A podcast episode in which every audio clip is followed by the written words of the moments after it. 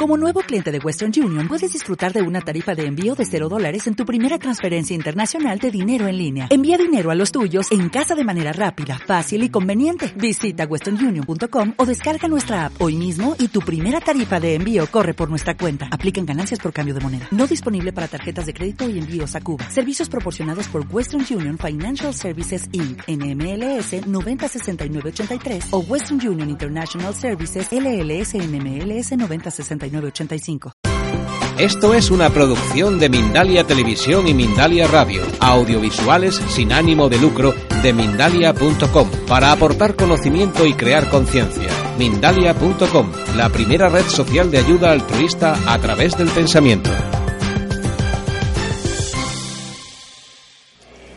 Eh, lo primero que me llamó la atención es que los hombres no vienen porque no están en la segunda mitad de la vida. Los hombres no se sienten en la segunda mitad de la vida. Entonces cuando yo lo decía, y esto es lo que me he dado cuenta ahora, pues yo decía, fíjate que voy a hacer esto y tal, quiero un hombre para la segunda mitad de la vida. Entonces,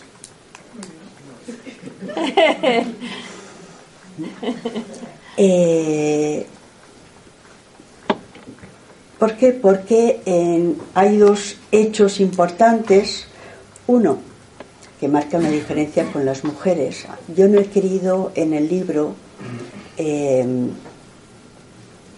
comentar en paralelo los libros, ¿eh? em, aunque sí que me interesaba mucho ver las diferencias de género. Alguna cosa apunto, ¿eh? pero si lo leéis, si leéis uno y otro, veréis que hay eh, diferencias en diferencias de género. Eh, los hombres no se perciben a segunda mitad de la vida porque no ocurre como en las mujeres, que hay un, un hecho que marca un antes y un después, que es la menstruación. Las mujeres tenemos una primera mitad de la vida que tenemos la posibilidad de, eh, de ser madres, las que quieren, y una segunda parte que no. Eh, otra cosa es el maternaje. maternaje podemos ejercerlo toda la vida aunque no tengamos criaturas, ¿vale? Pero en los hombres no ocurre eso. Un hombre puede tener 70 años y ser padre. Entonces, muchos hombres no sienten ese corte, ¿no? Y por otra parte, como mm, hay muchas parejas reconstituidas actualmente, muchos hombres que mm, han sido padres en la primera mitad de la vida, em, por ejemplo, uno de los hombres, ¿no? que tiene una hija, creo que tiene 33 años, pues en la segunda pareja, con la segunda pareja ha tenido un niño que tiene ahora 9 años. Por lo tanto, muchas veces hay como un hilo de continuidad. Y algún hombre, por ejemplo, que le ha ocurrido esto, en algún hombre mexicano, me decía, no, no, yo no estoy, en la segunda mitad de la vida, es que la vida me da otra oportunidad. Entonces es como un continuo. Eh,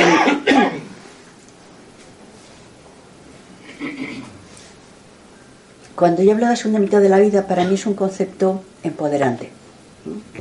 Yo lo he tomado de una amiga eh, de Sara Olstein, que trabaja y que trabajé con ella en Argentina, trabaja también con, gente de varias generaciones. Eh, es un concepto empoderante en el sentido de que en algún momento de la vida eh, tú sientes que hay un antes y un después. A veces puede ser por la, por la menstruación o por la menopausia, a veces puede ser por la edad, digamos 50, en a los 50 años, más o menos, 50, 50 y pico, 40 y pico otras veces porque hay algún acontecimiento importante en tu vida, como por ejemplo que se muere un ser querido, que pierdes el trabajo después de 30 años, que se rompe una pareja que llevabas con ella 20 años. Es decir, algo ocurre que tú te replanteas un antes y un después. ¿Mm? Entonces, a nivel de autopercepción o de cambios físicos, ¿eh? primer tema que trabajamos con las mujeres y con los hombres, a nivel evolutivo, todas las personas, mujeres y hombres, pasamos por el mismo proceso. Nacemos, nos desarrollamos, crecemos, vamos degradándonos, vamos enfermándonos y no morimos. Todo el mundo igual. Pero la forma en que vemos el proceso, y especialmente el proceso físico, es distinto. Y eso tiene que ver con cuestiones de socialización de género. En general, los cambios físicos, tanto en hombres como en mujeres, son los mismos. Tenemos menos energía, aparecen problemas orgánicos, aparecen problemas con los sentidos, con la vista, con pérdida de pelo, cambio de la estructura corporal, etcétera, etcétera. El libro de las mujeres empieza de la siguiente forma, los cambios físicos. Una mujer dice, yo quiero hablar la primera, me siento fea, gorda y vieja. Y se pone a llorar. El libro de los hombres empiezan a hablar de los cambios físicos y escucharéis que todos los hombres van diciendo, yo me estoy perdiendo, estoy perdiendo el pelo, me he quedado calvo, tengo barriga, eh, tengo cataratas, eh, el menisco lo tengo roto, eh, tengo poca energía, se me están cayendo los dientes, etcétera, pero estoy bien.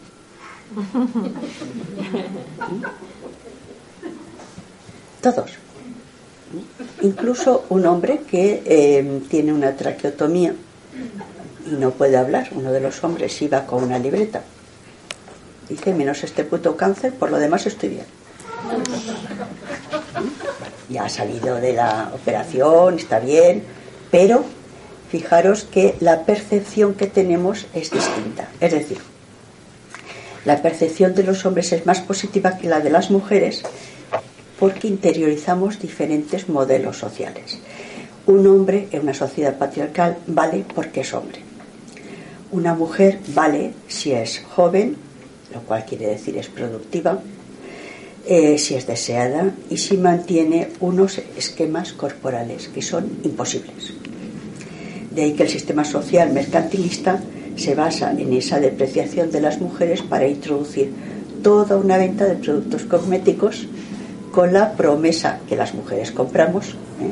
compramos la promesa de que si nos ponemos todas las cremas tendremos la cara y el cuerpo de los 18 años cosa que es imposible. Sin embargo, a pesar de que tienen eh, los hombres, cuando digo los hombres me refiero a los hombres del libro, ¿vale? No generalizo, aunque es bastante generalizable. ¿eh? Y la idea de escribir el libro es para que los hombres puedan identificarse o no, porque cada uno somos distintos. A pesar de esa autopercepción positiva, algo que me ha llamado la atención y que no había oído exactamente así expresado ni en grupos ni en terapia, ¿eh?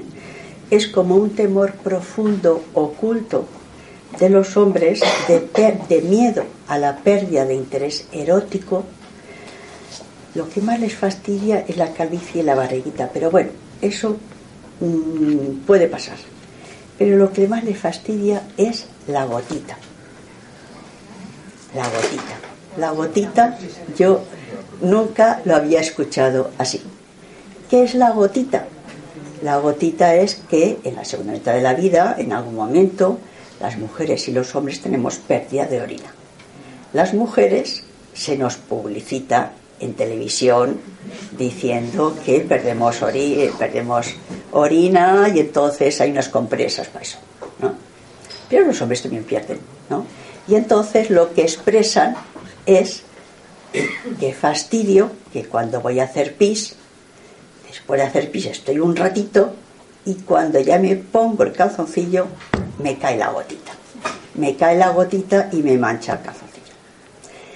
Y entonces, a partir de ahí, los demás hombres empiezan a decir, mm, me alegro de que lo hayas dicho, porque yo creía que era el único. Entonces otro, pues a mí también me pasa esto. Entonces eso fue algo muy desangustiante, muy liberador, porque forma parte del proceso de evolución humana. Es decir, los hombres en general em, no se desvalorizan como las mujeres por el aspecto físico, ¿vale? Que pues, se sienten bien, ¿no? Sino se desvalorizan por, en todo caso, por la pérdida de genitalidad y por el paro. los hombres tienen que ser proveedores. Porque hay dos ejes de construcción del varón, que es la genitalidad y el que sea proveedor. Por lo tanto, eso es lo que realmente eh, genera eh, problemas importantes. A nivel de sexualidad, eh, hay dos hechos que yo creo que vale la pena resaltar. Los hombres que están en la segunda mitad de la vida, como las mujeres que están en la segunda mitad de la vida, provienen de una generación que ha sido muy importante en España. Según la edad, estos hombres sean un poco más jóvenes que las mujeres, eh, vivieron en su juventud en los años 60, 70, 80 o principios de los 90. Fueron años de muchos cambios sociales a nivel internacional y, por supuesto, en España. Estoy hablando de que se vivió la guerra de Vietnam, el Mayo francés, los movimientos pacifistas y de objeción de conciencia, eh, el movimiento de antipsiquiatría, las asociaciones de vecinos, los movimientos obreros y estudiantiles, los movimientos de renovación pedagógica, la, revolución sexual, la creación de sociedades de sexología en el Estado español y especialmente lo que, lo que ha pasado a llamarse la gran revolución pacífica del siglo XX, que fueron los movimientos feministas en todo el mundo, en todo el mundo occidental y especialmente en España. Por lo tanto, muchos de estos hombres hablan de que hasta ahora, digamos en su juventud, han vivido las prácticas típicas, más o menos, no más o menos casi todos, algunos de ellos, eh, las prácticas típicas de la época. Tener pareja abierta, tener muchas relaciones, eh, no compromiso, eh, pues las comunas, ¿no? digamos un poco el espíritu de las de las comunas, eh, la bisexualidad, pues porque éramos modernos, ¿no? Entonces, pues, ¿no? Etcétera, etcétera. Entonces, esto es un hecho que enmarca la práctica de la juventud, incluso mm, hasta hace bien poco, de estos hombres. Y el otro hecho importante es que estos hombres se dan cuenta en estos momentos de que la erótica cambia y que hay menos urgencia genital, menos erección, menos eyaculación. Siempre hay, siempre hay placer genital, pero pasa a primer plano la erótica global.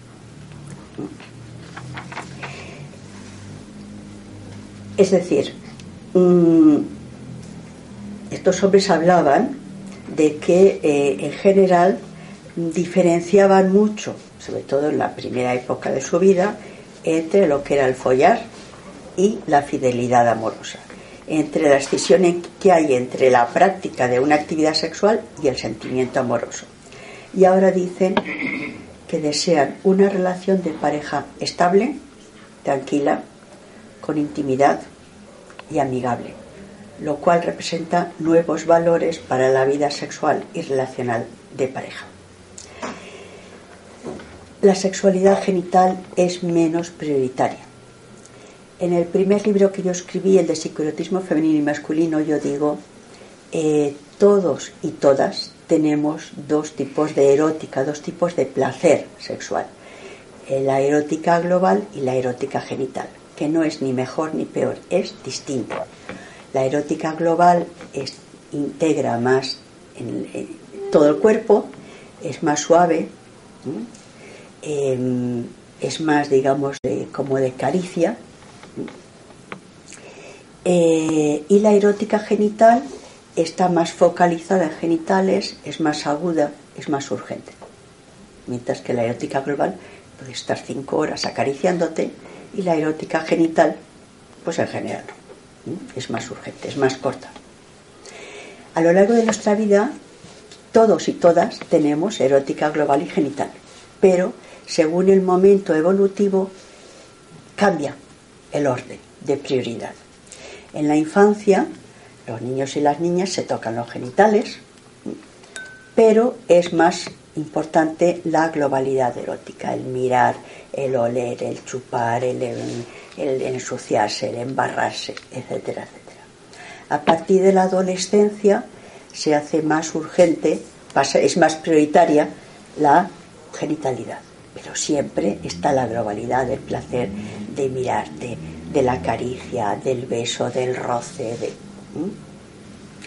y poco a poco, en la segunda mitad de la vida, vuelve a invertirse y siempre el placer genital existe hasta que la persona se muere, pero pasa a primer plano el placer global. Entonces los hombres dicen mm, que se desea más, eh, más contacto, más piel, más tiempo, más caricias, más seducción y más cariño. Incluso muchos de ellos dicen, yo ahora deseo ser más pasivo, siempre he sido muy activo, deseo ser más pasivo.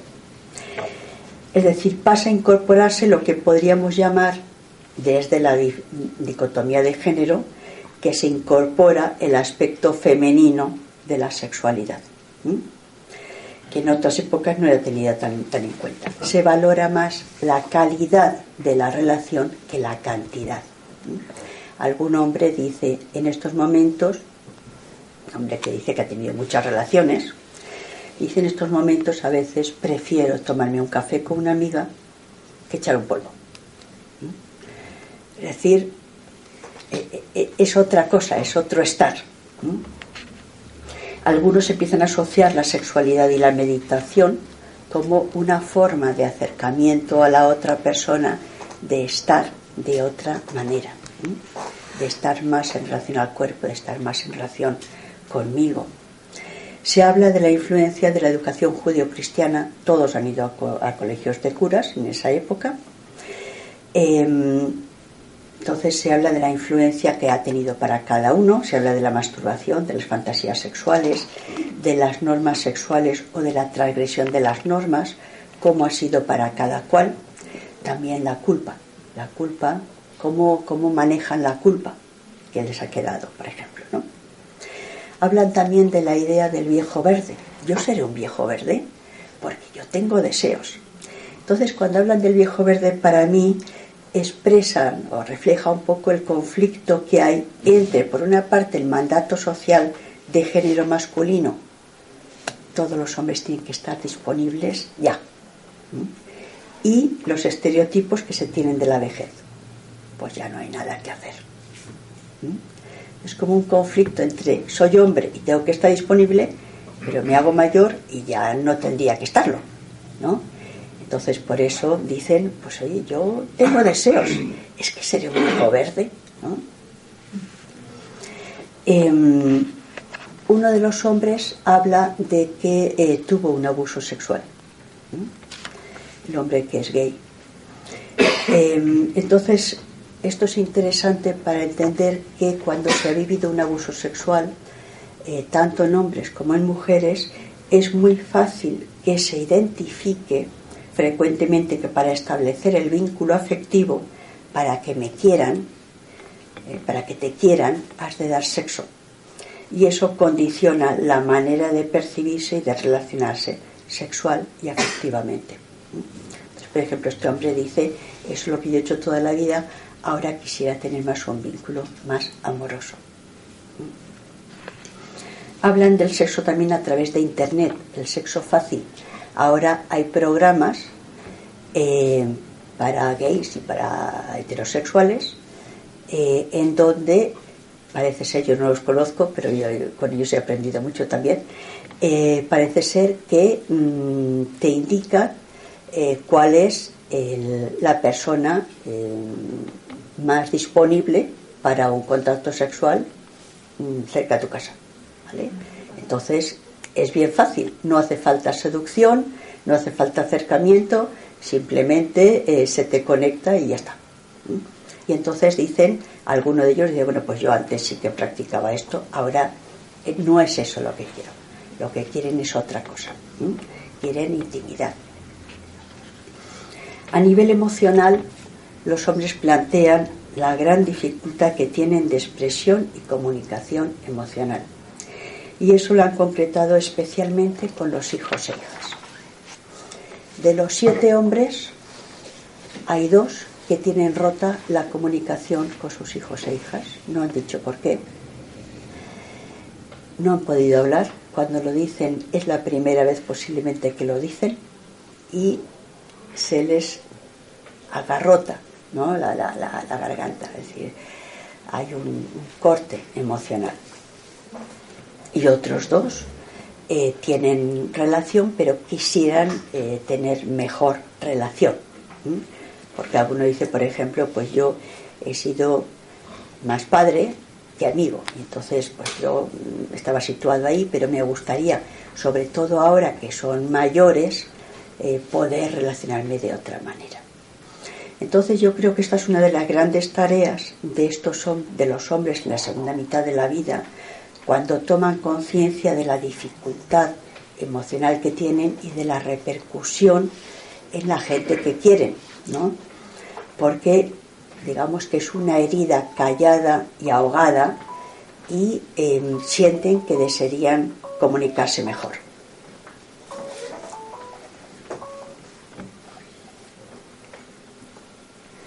En la segunda mitad de la vida hay dos hechos que marcan la vida de mujeres y de hombres. Por una parte, eh, a partir de los 50 años, más o menos, 40 y tantos, 50, 50 y muchos, 60, eh, los hijos e hijas, quienes tengan, eh, se van de casa. Se van de casa, se hacen autónomos.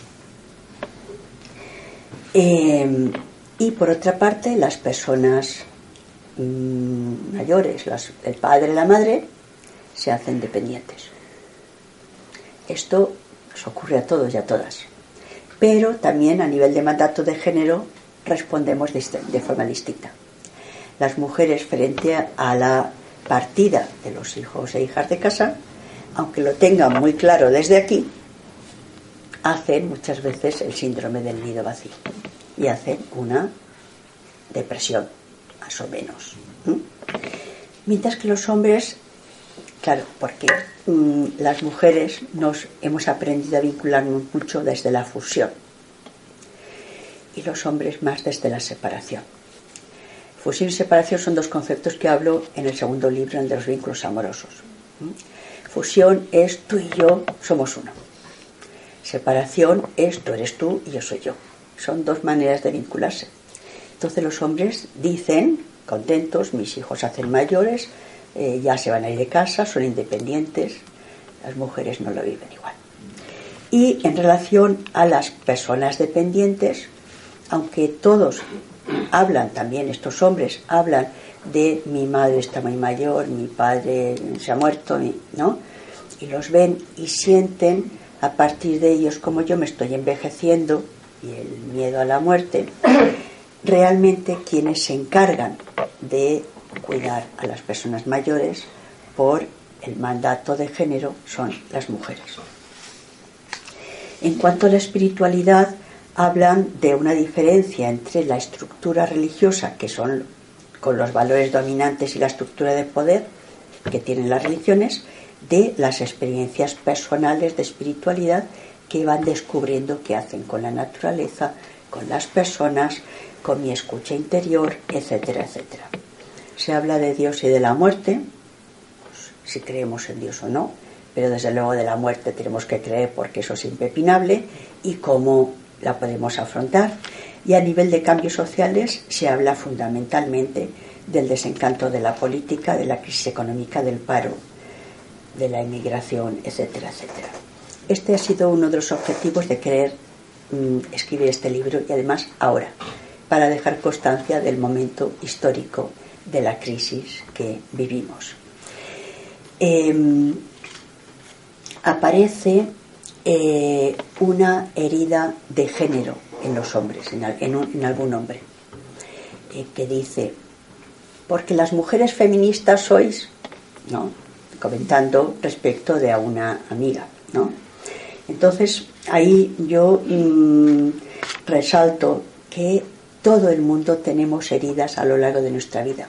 Tenemos situaciones como que hemos vivido un daño, ¿no? Tanto hombres como mujeres. Y mm, por, mm, en nuestra infancia, por nuestras relaciones, por nuestro sexo, por nuestra religión, por nuestra clase social, eh, por nuestra raza, etcétera, etcétera.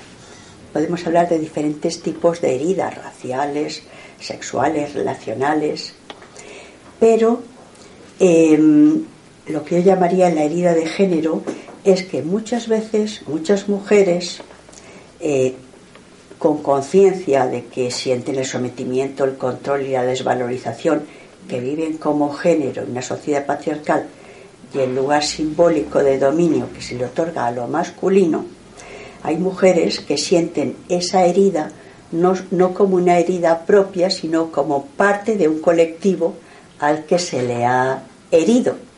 Y entonces eh, responden frecuentemente de manera reactiva frente a los hombres sin eh, distinguir entre la estructura social y el hombre que tienen delante, generalizando. Y entonces a veces las mujeres dicen, es que los hombres sois, y entonces muchos hombres cercanos que han querido romper con, los, mm, con el machismo, que quieren acercarse a las mujeres, se encuentran muchas veces que rechazado por los hombres y rechazado por algunas mujeres. Y entonces lo viven como una herida de género y hacen una reactivación e igual. Y dicen porque es que las mujeres feministas sois haciendo también una generalización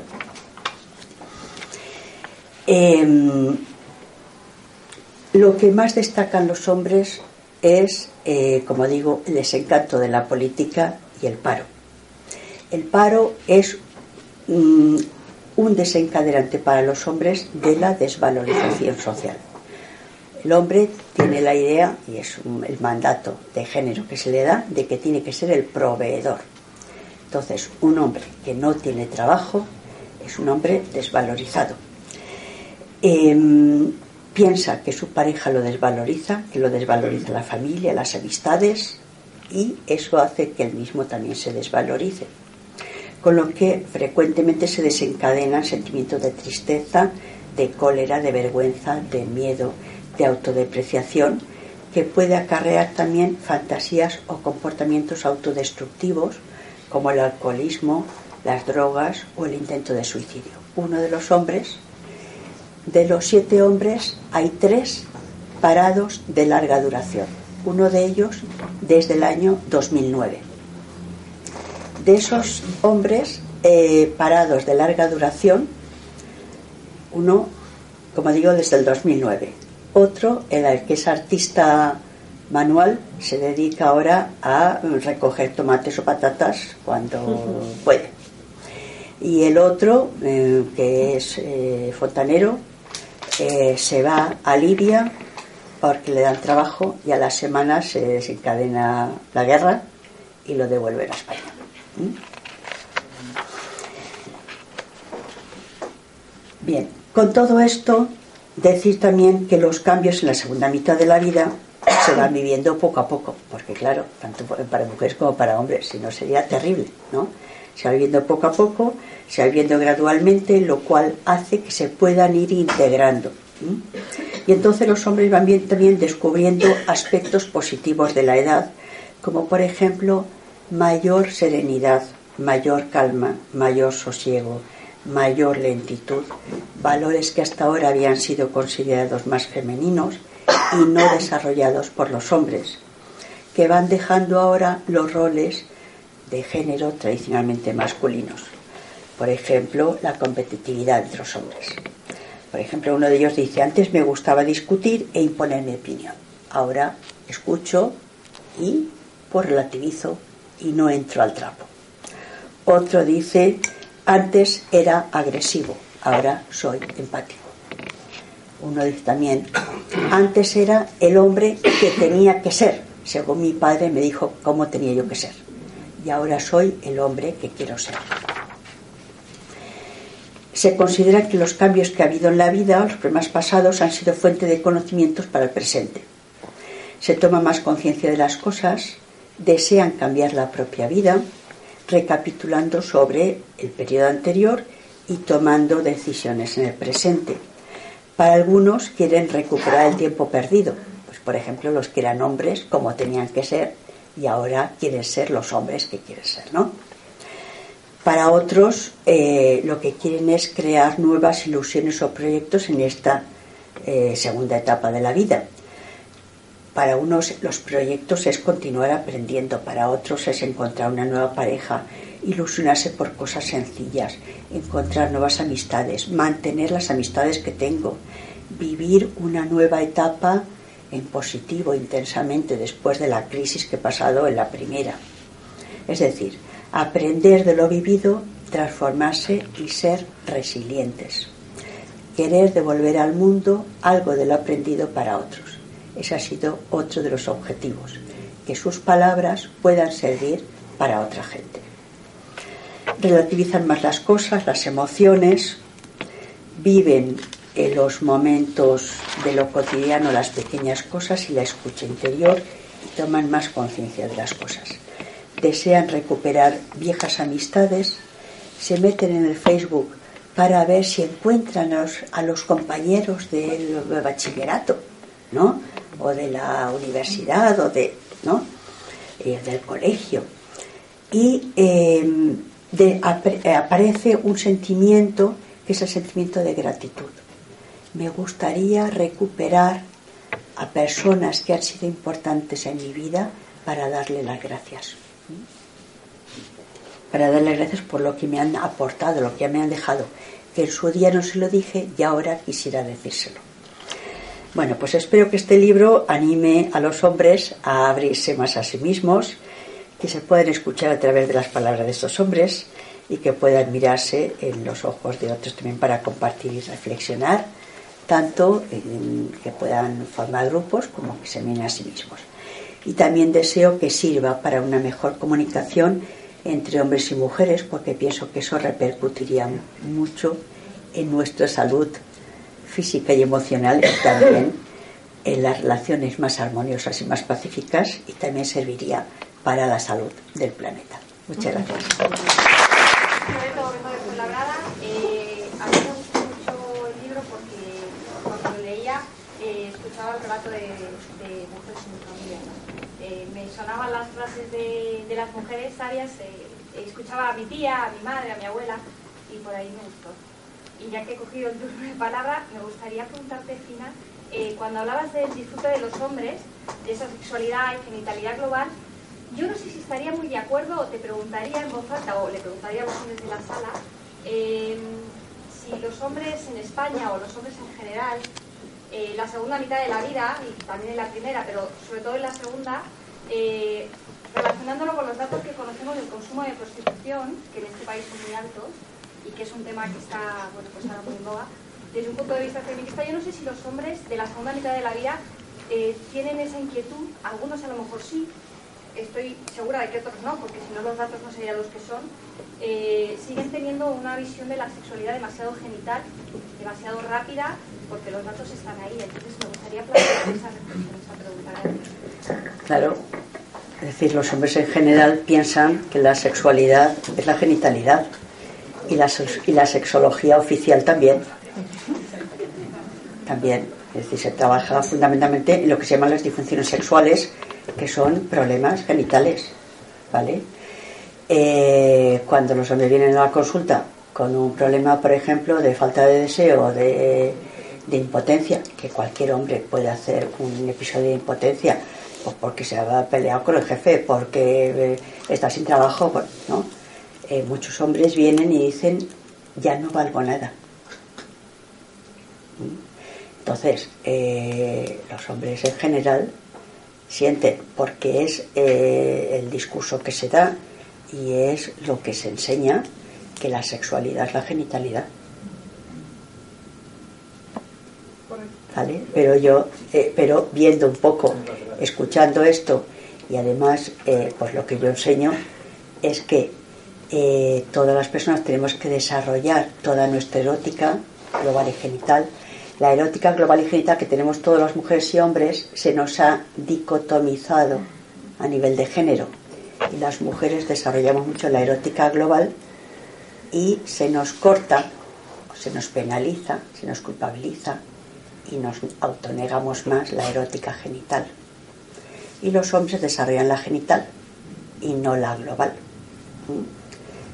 De modo que muchas veces, eh, por ejemplo en las relaciones heterosexuales sobre todo, eh, claro, si no han trabajado, y para eso trabajamos con grupos en los, en los másteres, en los cursos de crecimiento, si no han trabajado la globalidad, pues muchas veces pues tratan de que la mujer eh, no entiende muy bien lo de la globalidad, pero pues, acarician a la mujer y al cabo de tiempo, un rato, dicen, pero bueno, ¿va o no va? Es decir, estos son los preámbulos para lo verdaderamente importante, que es el coito. ¿vale?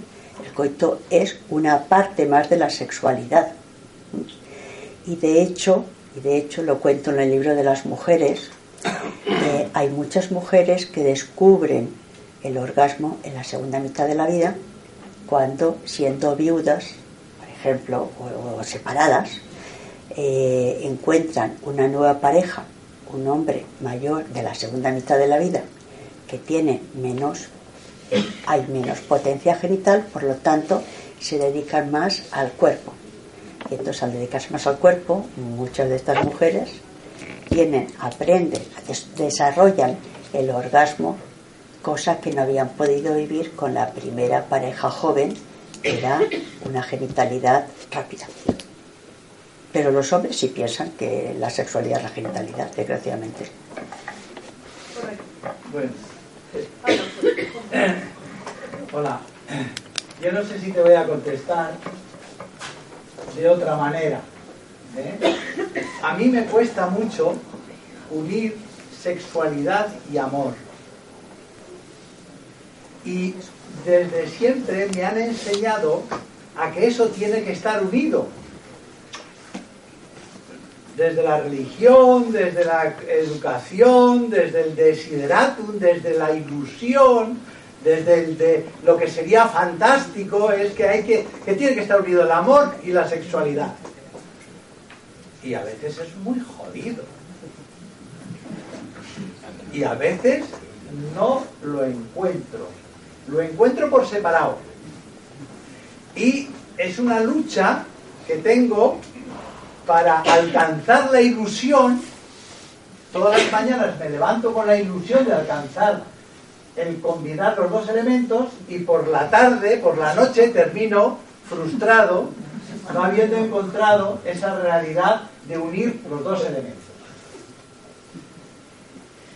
Lo dejo ahí, me enrollaría más, pero ya que estoy en uso de la palabra, voy a aprovechar para decir, eh, yo tengo una dificultad, o sea, estoy de acuerdo en los planteamientos, estoy de acuerdo en el fondo de la cuestión, solamente eh, me cuesta entender la herramienta de por qué solo un grupo de solo hombres. Es decir, eh, eh, sí, veo un lado, es decir, cuando en el enneagrama me encuentro con aquellos que son de mi número, sí encuentro unos espejos que son similares a mí.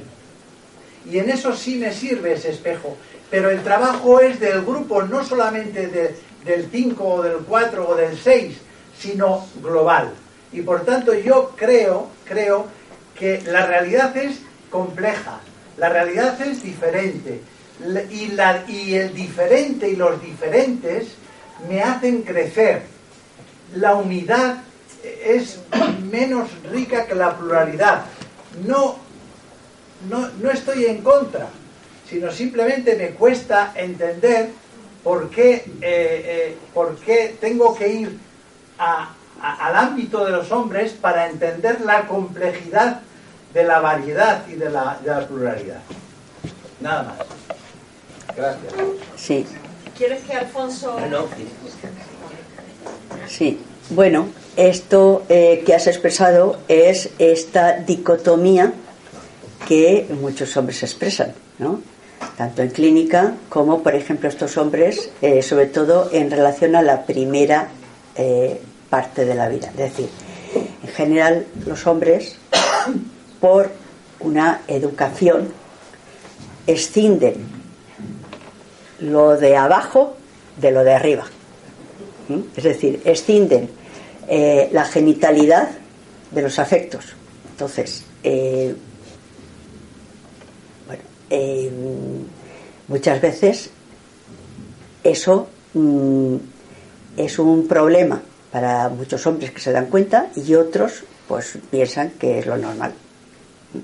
En estos momentos estos hombres están diciendo lo que quiero es una relación íntima y amorosa con mi pareja. Es decir, quiero unir esas dos partes, ¿vale? Pero cada uno mm, está en un momento. ¿Por qué solamente hombres? Porque cada persona somos absolutamente únicos y únicas. No hay nadie igual en la vida. Pero a la vez que somos únicos, somos seres sociales. Y como seres, somos seres sociales, eh, vivimos en una tradición cultural y en una estructura patriarcal. Y eso genera, digamos, para que eso se mantenga, hay unos valores, unos roles, unas creencias que aprendemos a desarrollar de manera dicotómica de género y aprendemos a interiorizarla, los hombres y las mujeres. Hay cosas que podemos romper después y cosas que como son tan inconscientes nos rompemos. Entonces, eh, por una parte, el que las mujeres se junten y hablen es lo que ha permitido los movimientos de mujeres y el reflexionar, es decir, ¿por qué me pasa esto a mí? Que creo que me pasa solamente a mí. No, no, a mí también me pasa, y a mí, y a mí, y a mí. Entonces, ¿qué es lo que...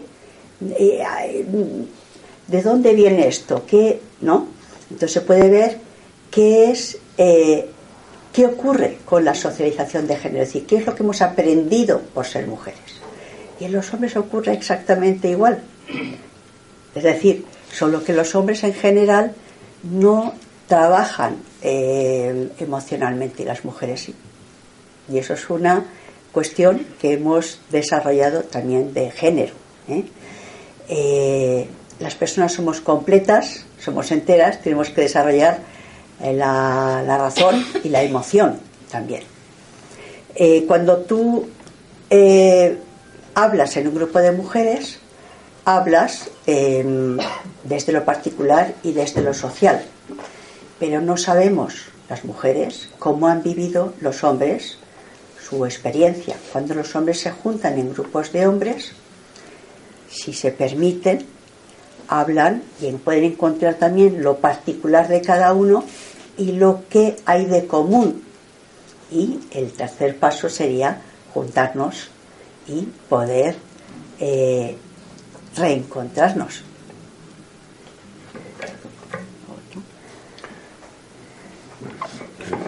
Yo, sobre el tema del, sobre los grupos de hombres, el por qué eh, grupos homogéneos, solo hombres. Eh, yo creo que, los grupos mixtos son un paso posterior, pero que requiere un, de un proceso previo que todos necesitamos. Yo creo que los hombres, eh, cuando nos reunimos en grupo con mujeres, tendemos a caer en varios errores de comunicación que nos dificultan mucho la apertura emocional, afectiva y, y el buen trato y el cuidado que sí que conseguimos cuando estamos solos. Con las mujeres tendemos a la seducción a través del lenguaje, tendemos a ocupar mucho espacio de la palabra y del tiempo, tendemos a competir entre nosotros, tendemos a veces a, a adoptar roles paternales, proteccionistas, eh, actitudes seductoras que, que necesitamos de un proceso previo de trabajo en grupo para poder afrontar, superar eso y ya después quizás sí, pero yo creo que nos tenemos que dar mucho tiempo todavía a eso. Sí, ¿Querías comentar algo? El... No, pero... Bueno, ah. bueno, me llamo Manuel, vengo después de la grada. Nosotros estáis hablando de un grupo de hombres. Nosotros sí hemos, nos hemos reunido. Empezamos con unos talleres de nuevas masculinidades, de los roles.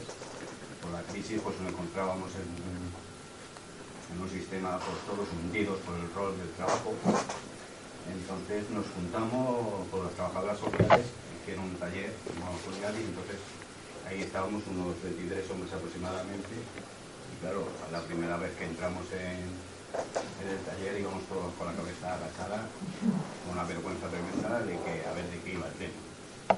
Realmente empezaron a hablar del rol, el pueblo que teníamos empezó a hablar del rol de los hombres que teníamos más tarde.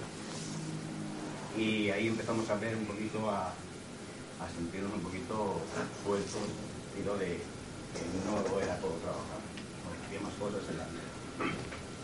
Bueno, pues ahí empezamos ya con los talleres, empezamos a hablar entre nosotros, empezamos a echar el segundo taller, a abrirnos un poquito entre nosotros, y de ahí hicimos un grupo. Hicimos un grupo que igual que nos habían ayudado a nosotros, teníamos que ayudar a esos hombres eh, de la misma manera que nos habían ayudado a nosotros.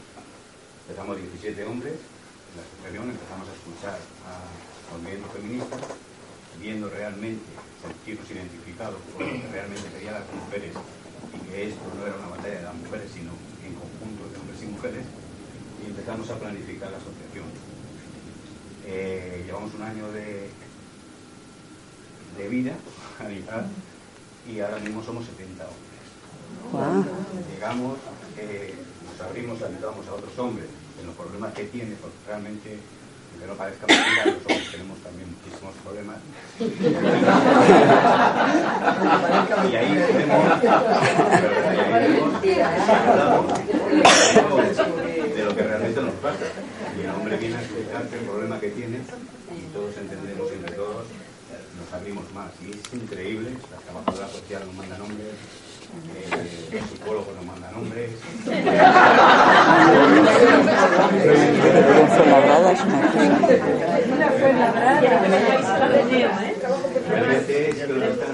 Realmente lo que están viendo es que funciona y que nos abrimos entre nosotros y nos contamos realmente los problemas que tenemos. Yo que cada vez hay más. Digo a un compañero. Yo me remito a lo que dice el compañero también y aparte que estamos logrando y mantener eh, la valoración de la mujer, ¿vale? Aparte de los problemas que tenemos, también estamos eh, en comparación, como lo ha dicho el compañero, de la igualdad y violencia de género. Entonces todo eso que el hombre lo tiene retirado, o que lo tiene ahí como rol, ¿vale? Pues se está valorizando más y estamos dando a entender eh, más el supuesto de la mujer. Eh, cosa que es muy difícil para los hombres que es una pena que tengamos que llegar a este tipo de cosas para poder lograr eh, y entenderlo. Sí, pero ahí estamos para lo que haga falta y vamos con mucha lucha para adelante. Muy bien.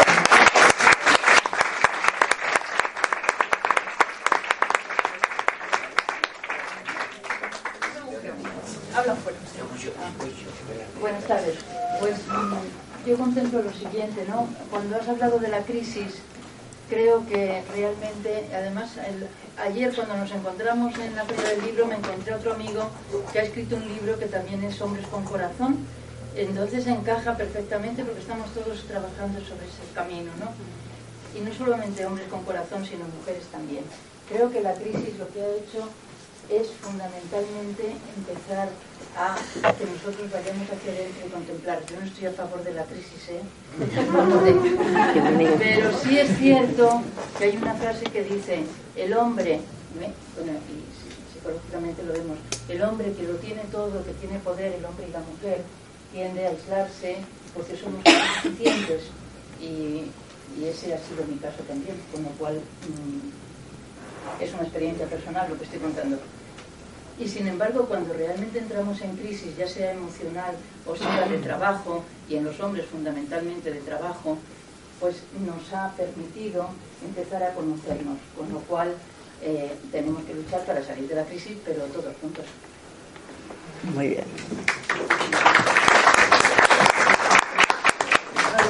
Sí, no, como, como creo. Eh, bueno, yo sí quería comentar, como un poco recién llegado a, esto de los grupos de hombres, solamente tengo una única experiencia, pero mi experiencia previa es que puedo decir que llevo participando en grupos de todo pelaje 35 años, o sea que tengo un gran bagaje ¿no? grupos religiosos, no religiosos, de terapia, de tal. Eh, y por otro lado, creo que me precio, bueno, está aquí al lado mi pareja que podrá decir si lo que digo es verdad o no, que siempre he buscado eh, o, he formado parte, sin yo quererlo, de una, no del estereotipo masculino estándar, he buscado otros valores y además he buscado en, la, en mi relación con mis amigos varones eh, algo mucho más que la chorrada y la tontería y tal cual. Decir, bueno, pues con todo ese bagaje puedo decir que mi única experiencia de haber participado una única vez en un grupo de hombres de los que coordina Alfonso Colodrón es que he notado un relajo y una capacidad de, de expansión y de como de mayor libertad de expresarme que no había notado ninguno de los otros. Entonces, eh, por la, yo he entendido muy bien la introducción que ha hecho Santiago, hablando del por qué el grupo de hombres, y de alguna manera respondo también al planteamiento que ha hecho nuestro otro compañero. Pues porque sí, porque hay te aportan algo más que en el resto de grupos, que además, como todos los grupos de todos son 80-20, o sea, siempre he estado en minoría, pues te permite, te permite cosas eh, y formas de expresarte y, el, ser capaz de verte reflejado en, temas de otros varones y tal, que no te permiten en otros grupos. Entonces yo simplemente, es, es brevísima mi experiencia, pero creo que me siento, mm, se siento que debo compartirla. Muchas gracias. Gracias. Yo ante todo, Fina, te quiero dar las gracias porque estaba a punto de tirar la toalla ya a punto de quedar allá. Yo me he enterado por uno de tus exalumnos, Roberto Mezquita, que es el mm, coordinador de los grupos que, llevo hace años, y entonces lo que hice inmediatamente es pedir antes de ayer el libro a, Agustín, me lo envió, me lo empapado, lo he subrayado, y curiosamente, claro, a mí lo que me ocurre es que lo que encuentro más aquí en tu libro, para mí, en mi experiencia personal, es lo de la segunda mitad de la vida porque claro, lo de, los hombres pues es que está muy bien reflejado, pero es que, es que ya sudando, ya agradezco a los compañeros de Fuenlabrada, porque entiendo que aquí hay, o sea, vamos cada uno en nuestra tarea, pero estamos muy aislados. Creo que efectivamente, como ha dicho la compañera, por la crisis quizá nos vamos a poner en contacto y hacer red. Yo tuve mi primera experiencia de grupo de hombres como participante en 1978 en Nueva Zelanda. Y eso me dejó tan marcado estuvimos ayunando un grupo de hombres, eh, no había moderador, eh, hicimos después un, renacimiento en, lo que llaman Temazcal o Inipi, ¿sabéis? las piedras calientes, una sala de vapor, y luego el río. Y cuando llegué a España en el 81 dije, esto es lo que yo quiero. en el 81, por favor. Estuve 10 años en comunidades mixtas, obviamente. No había manera, no había manera. O sea, reuniones de hombres no era siempre todo mixto. Cuando ya me vuelvo a Madrid en el año 90 y quiero empezar, pues todos los grupos eran mixtos. Había muchísimos grupos mixtos, pero es que... Entonces en un momento dado, en un grupo, pues eh, eh, logré, no sé cómo fue, un milagro, que había eh, mitad de mujeres más, y mitad de hombres más uno. Y después el momento. Bueno, pero me quiero quejar aquí en público porque gracias o por esto estoy en plena crisis económica, porque yo he persistido 10 años en grupos de hombres pero si yo tenía grupos de hombres y mujeres de 15, de 20, pero eran tres hombres y 17 mujeres, pues claro, cuando tengo grupos de hombres, vienen 8, vienen 6, vienen 4, una ruina económica. Pero sin embargo, como yo he aprendido mucho, pues he dicho, yo voy a hacer lo que, porque yo no voy a enseñar lo que es un hombre, yo estoy aprendiendo cómo es una nueva construcción de ese hombre. Y lo aprendo facilitando grupos de hombres. Ya que ha sido Ramón Sufior, pues ha sido un hombre al que yo le llevo seduciendo hace 10 años y no hay manera. Es un hombre muy trabajado, es psicólogo, ha sido jefe de recursos humanos durante muchos años de grandes empresas, lo sabe todo. Ah, pero él viene a mis grupos si es mixto, si es hombres no.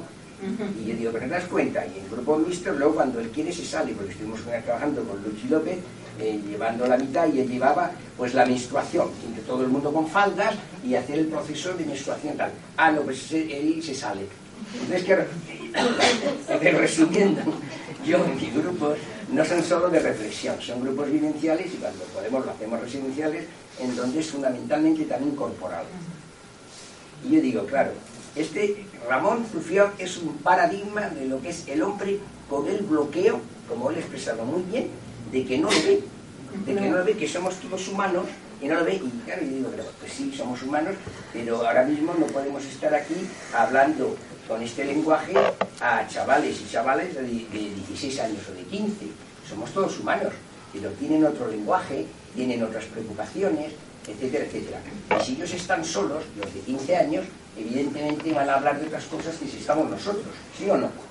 Bueno, eso lo digo yo. Cuando hay hombres solos, es evidente, y lo que tenéis experiencia, se habla de otra manera, con menos autocensura, porque si hay mujeres a veces, a uno, una mujer le recuerda a su madre, o a su suegra, o a su ex, y se va a autocensurar. Y cuando no le recuerda, pues también habrá alguna mujer eh, con su experiencia feminista que nos ha pasado, que nos ha callado a todos. Porque hay tiene su experiencia con mucha sensatez, pero su experiencia y todo el mundo se ha quedado chafado porque todos éramos violadores impotentes. Bueno, pues lo entendéis. Bueno, pues está clarísimo. y yo lo que digo es que muchísimas gracias porque voy a seguir, voy a seguir, voy a seguir, pero tienes una paciencia porque haber esperado varios años a que estos hombres que pedían a mujeres del libro, a que aparezcan ocho o diez, a que se vaya uno, y haber persistido a ese libro, mira, pues una corona. Muchas gracias.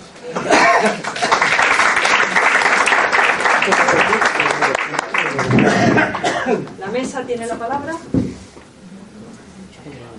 Hay más. Yo creo que podéis concluir. Sí, creo que ya podemos concluir. Eh, bueno, aquí hay algunos libros por si queréis. Eh, si queréis que, que, firme alguno, pues aquí estoy. Muchísimas gracias por venir.